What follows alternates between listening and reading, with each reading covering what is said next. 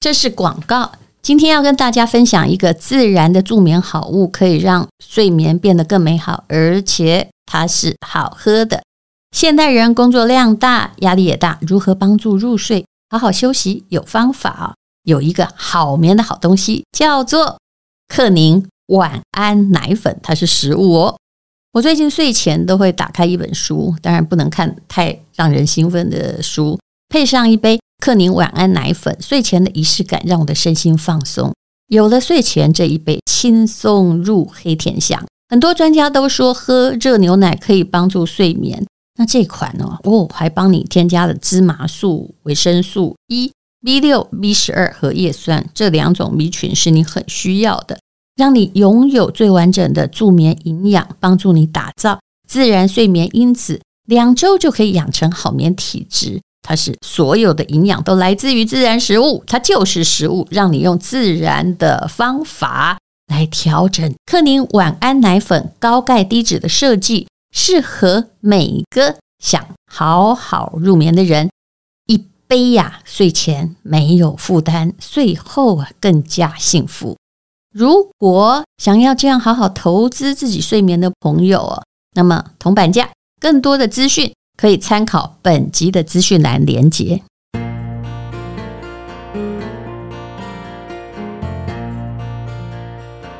今天是美好的一天。欢迎收听人生实用商学院。今天我们要来讲的是社会成本。各位听到这四个字都很想转掉，对不对？但我劝你听一听，因为啊，研究这个理论会让我们的脑袋变得更加的聪明。怎么说呢？这是一九九一年的诺贝尔奖得主科斯的理论。那我这次在中欧国际工商学院的博士的课程中，哇，前两天呢就上的是企业的社会成本呢，听起来好像在唱高调。我也知道学校希望我们不要只爱赚钱，然后不顾社会成本，要做点好事，对不对？但是呢，其实也没这么浅薄，社会成本。如果你有把它考虑在内的话，你做人生的很多判断，你也会比较果决一点，因为你知道什么叫做成本？社会成本在经济学中有非常重要的含义。只要了解社会成本问题，你就可以顺应社会跟市场的基本运行规律，你不会有在乱下决策跟判断，就你的人生也一样。最早把社会成本讲清楚的是罗纳德·科斯，他是经济学家，拿诺贝尔奖哦。他不是因为他特别聪明，而是呢，他把一个大家会糊涂的概念弄清楚了。什么概念呢？我们来举例子好了，就是有关社会成本的问题，常常在我们身边发生呢。比如说，嗯，我举几个例子，两个人家。相邻一直都是好邻居。那左边人家有一个烟囱，烟囱出口就是右边人家的房顶。由于烟囱高过了对方的房子的屋顶，所以冒出来的烟对右边人家没有影响。可是后来右边的人就把房子盖高了，就把左边人家的烟囱给挡住了。这样子。左边人家在生火的时候，因为挡掉了嘛，那个烟就会回流到自己的房间里。于是呢，左边的那个被挡住烟囱的人就到法院告右边的那个人。如果你是法官，你会怎么判？怎么样？这个问题难了吧？因为烟本来也是你排出去的，本来对面没抗议，现在回到你自己身上了，那怎么办呢？好，再来一个问题啊，也就是说。在两个相邻的饭店里，左边的饭店有漂亮泳池，那右边的饭店要在自己的土地上把楼啊盖到十几层高。那如果这个楼盖起来，就会挡住那个漂亮游泳池的阳光。游泳池没有阳光，游客也会减少，饭店的收入会受到影响。于是呢，那个失去了日光权的酒店就跑到法院去。要这个正在盖楼的酒店说，请你颁布法令，不要再盖下去。如果你是法官，你要怎么判？诶，这个会影响到别人的权利吗？当然会，没有实质影响。但是你把他的阳光，人家本来有的被你挡住了，可是这个土地又的确是你家的，那怎么办呢？嗯，好，接下来是火车和亚麻的问题，这也是一个很早在一百多年前提出来的问题。以前的火车都烧煤炭嘛，所以烧煤炭就会喷出火星。有一个火车经过了亚麻地。那农夫呢，就把七百吨的亚麻就堆到了铁路旁边自己农地上。那铁路旁边农地是他的，他当然可以堆。那亚麻也是他收成的。可是啊，火车经过的时候就喷出火星，把七百吨的亚麻给烧了。那现在又告到法官那里去，请问铁路公司要不要赔偿呢？好，接下来呢，第四个案子，现在三个你都陷入困境了吗？法官真的不好当啊，叫做养鸡场还有新居民。有一个养鸡场，因为知道养鸡会有恶臭，造成污染，于是就把养鸡场盖到比较偏远的郊区。这个养鸡场呢，在郊区经营好多年，可是问题是这个城市啊，也一直在变得繁华，在扩张。结果，哎，后来呢？扩张到一定的程度的时候，开发商开始在养鸡场附近盖了住宅区。住民进来之后，才发现这养鸡场真的好臭哦，于是就去告这个养鸡场，说它污染环境、损害居民健康，要他赔偿。可是养鸡场比居民先到那儿，那请问又该怎么办呢？这是你的第四个难题。好了，没关系，想不出解决方法，对不对？因为这是两难嘛，而且里面都有一定的吊诡。这些例子有一个共同点，那就是有一方伤害了另外一方。我们的问题在于要不要叫伤害者做出赔偿。那对于大众而言，好像伤害者一定要做出赔偿，对不对？可是你也会觉得好像怪怪的，觉得他不同意这个赔偿的啊，就是罗纳德·科斯这位经济学家，那他就写了一篇文章。那很多的经济学家和法学家认为科斯错了，怎么这么不负责任，都不想要赔偿啊？可是他们都挺喜欢科斯的，因为他的想法与众不同，所以这篇文章就被刊登了。那么科斯啊，后来啊就把他的理论说了一遍，把每个人都辩驳了一番呢。那科斯是怎么说的，让大家觉得科斯讲的也很有道理呢？人们常常把权力的行使应该以不伤害别人的权利为界限，这样的格言当成解决纷争的最佳的原则。可是现实生活中，纠纷的双方其实都可以拿这个格言帮自己辩护。比如说上述的饭店的案例说。左边的酒店啊，这个饭店，他可以说，你可以把楼盖高一点，但是呢，不要盖那么高，把我的阳光挡住，这样我的游泳池就显得没有价值。右边的酒店说，你也可以在这个游泳池旁边哈，勉强有光照得到的地方，去让住客享受阳光。你为什么要阻挡我在我的土地盖楼呢？那刚刚呢讲的所有的都是一样。铁路局也可以叫这农夫说：“虽然是你的地，你可不可以不要把亚麻放得离铁轨那么接近？你明明知道它是有火花的。”科斯的看法是这样，他觉得所有的伤害都是相互的。我们要用新的眼光来看这些案例，不是一方在伤害另外一方，而是双方为了不同的用途在争夺相同稀缺的资源。比如说，那个酒店真的就是日照权，对不对？盖高也是要真的日照权，低也是啊。那养鸡场跟附近的居民争的是什么？就是他们真的是新鲜的空气权，就不要有恶臭的权利。这些纠纷呢，都是由于啊，他们在争那些没有界定的产权的资源而产生的。那双方的地位在争方面是平等。如果你禁止了一方的行为，另外一方就感受到对方的伤害，因为都是互有伤害的，不是吗？后来呢，科斯就再发表了一篇文章，叫做《社会的成本问题》哦。也有一个很聪明的经济学家说，其实啊，如果左边的酒店跟右边的酒店都属于同一个产权，同一个人所有，那就没有伤害啦，对不对？那如果养鸡场跟住宅的建商属于同一个人，那可能也就没有伤害。大家呢会追求社会效益的最大化，也不会伤害到自己的权利。所以，的确是两个不同立场的人在争夺一个稀缺的资源。那以铁路公司来说，如果铁路公司和农地属于同一个人，那他就用最便宜的方法来避免异味，答案就是放远一点，对不对？后来呢，大家得到了一个比较妥善解决这类争端的方法。这个争端呢，叫做谁能够避免意外成本最低，谁的责任呢就越大。用科斯的看法，以刚刚的铁路为例哦。因为铁路跟亚麻不太可能是同一个人的嘛。那虽然农夫没有招惹铁路公司，农夫付的成本比较低，铁路付的成本比较高，对不对？农夫基本上呢，他可以把亚麻弄在比较远的地方啊，比铁路公司要避免意外要付出的成本低，是不是啊？那火车司机怎么知道旁边有亚麻？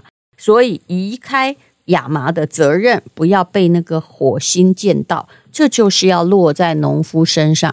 如果用这样子的方式，倒可以避免很多法律上的问题。因为法律上有时候到底谁伤害谁、啊，也都没有办法有定论。也有社会学家就提出这个理论呢、啊，他说：“的确啊，这也是历史演进的规则。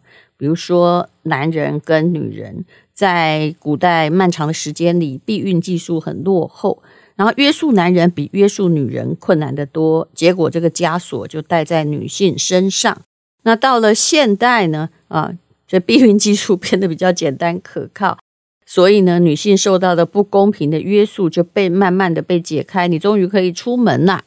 那有部分像这个 Me Too 的这个运动，就是把这个社会责任转向了男性啊。所以科斯的意见影响到了。社会成本的问题，后来又有一个经济学家就把这个科斯的观点总结成一些叫做科斯定律的东西。它最流行的版本就是在交易费用是零或足够低的状况之下哦，不管资源最初的主人是谁，资源都同样的会流到价值最高的用途上去。也就是谁用得好就归谁。那在这里呢，又有人提出了解释：钻石到底是谁的？那这也是牵涉到法律的问题哦。也就是哦，那钻石是属于挖出钻石的矿工的，还是呢属于这些带着钻石的贵族妇女们？其实。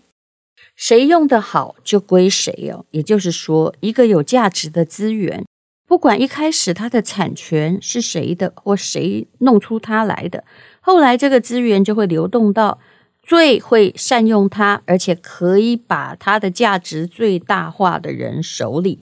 这就是科斯定律的一个重要的含义。那你在设计制度的时候，应该让这个资源的流动和分配。更方便、更容易，就提高资源使用的效益。那你用这个问题来想，哎，大数据还有隐私权的问题啊，你也不能完全为了隐私权就没有大数据，对不对？但你也不能为了大数据，个人就没有公共的安全。那我们就再来讨论一个问题：你是要不惜一切代价来保护环境吗？对于环境的保护，如果你用科斯的定律来看的话，就是你要用比较持平的眼光来看污染问题，不只是一方污染另外一方的问题，而是双方或多方在争夺稀有资源的问题。我们要做的是什么呢？在你的现代化生活，还有你的经济成长，还有环境污染之间，你最好取得一个平衡。不然你也不可能回复到上古社会去，对不对？大概不是很久以前，几十年前呢，有一个生态学家发现，美国的黄石公园的生态链里面缺了一个东西，什么东西呢？狼。需要给黄石公园引入狼群。我说的是真的，不是假的。问题是啊，你要引入多少狼才合适？这真的是个棘手的问题，太多了呢，恐怕游客也会受到影响了哈。那其他的生态链也会被破坏了。很多人都有不同的答案，可是，在黄石公园里面负责动物的人，他说呢，最佳数目是零啊，一只狼都不要有比较好。可是黄石公园的管理员认为哦，可能那些兔子啊，什么东西也太多了。他认为引入的狼越多越好哦，那他们呢得到的经费就会比较多。哎，我不知道这怎么算的。那如果你问环保人士，他们也会觉得啊，也要有狼，让它整个生态链维持平衡。那如果是在黄石公园里面打猎的人，我也不知道现在可不可以打猎。他打的如果是狼，他也觉得越多狼越好啊，是不是啊？但如果他只是打兔子的话，他就会觉得狼的数目最好是零嘛，不要吃掉还要打的兔子或鹿，是不是？所以就引发了狼的争论。那科斯定律找到了解决的方法，就是啊，养牲口的人就在那里面也有一些牧人吧。如果你能证明哈自己养的东西是被狼咬死了，那么养狼的人就需要跟他提供一定数量的赔偿。所以呢，养狼的人就会知道养狼是有代价的，他们就必须把狼的数目控制在一个合理的范围内。那这个叫做科斯对价。所以一个问题是，是不是应该养狼，就会变成了该养多少狼，谁来监控，谁来负责。也就是关于如何分配和使用资源的问题，所以无论如何，它的状况在于，你必须寻求平衡。那再来举一个例子好了，就是高级餐馆用布餐巾，那比较便宜的餐馆用纸巾，到底是用布的餐巾比较环保，还是用纸的餐巾比较环保？能够多方面思考这个问题的话，表示我们的脑袋的逻辑系统应该很清楚了。如果你思考得很不周全，你就会拍脑袋回答：用布比较环保啊，因为布可以用一百次，对不对？但问题是哦，布做的餐巾需要清洗哦，还要很多清洁剂、烘干、漂白。餐巾其实搞不好洗了一两百次也要扔掉，它一样造成环境的负担。所以你要这样回答的话，表示脑袋有点简单。那第二个稍好一点的回答，就是你回答经济学家问题的时候，就我的老师就跟我说，万一那个问题你都不会写，你就说，嗯，这个我要好好的考虑一下，也许怎么样，就你不要回答得 太斩钉截铁，这需要权衡一下。那第三个回答可能更好，为什么呢？哦，这是经济学家讲的哦，肯定用布对环境的破坏更大，因为呢，用布做的餐巾纸更贵，它。意味着它加起来消耗的资源更多，用纸比较便宜，那就意味着纸对环境的破坏较少，因为本身代表的价格可能这种就是环境破坏的某一种对价吧。但其实要是我，我可能会去做调查，去算一下，诶对，我会回答那种模棱两可的，因为这样不会错嘛。我说那一定假设这个布呢，一个是五百块，然后可以洗个多少次，每一次清洗费用多少钱？那到底会花多少？那跟呢？假设它布可以洗一百次，那一百张的餐巾纸加起来是多少钱？然后来处理成本多少？这其实都可以算得出来的。但是呢，有一位经济学家是这样回答的，他说呢。用哪种原料做餐巾要看场合跟值不值得。高级餐厅用布餐巾哦，其实是有原因的。比如说，一个朋友呢，很多年不见了，在高级餐厅有人请客吃烛光晚餐呢，基本上它还不只是现实的价格问题，它是有高级感的问题。很多高级感也是要被定价的。根据科斯定律，我们要明白，所有的伤害也是互相的。如果你不吃这个烛光晚餐，没有用布来做餐巾，就会伤害友谊的话，那么你可能就是要用布餐巾。你会觉得这个思考相当的、相当的嗯不现实，对不对？但这就是经济学家的思考。所以，到底是谁造成了伤害？那么谁应该付出代价？我觉得经济学在提出的不是一个细琐的问题，而是一个解决类似问题的方法。那也许你会觉得你日常生活似乎用不上，但是会这样子的思考，似乎我个人觉得会让我变得聪明一点，而不要什么事都拍脑袋想。好，我们今天介绍就是很简单的科斯定律。今天是勇敢的一天，没有什么能够将我为难。今天是轻松的一天，因为今天又可以，今天又可以好好吃个饭，做爱做的事，唱我爱唱的歌，吃我想吃的饭，尽量过得简单。做爱做，我爱唱的歌，吃我想吃的饭。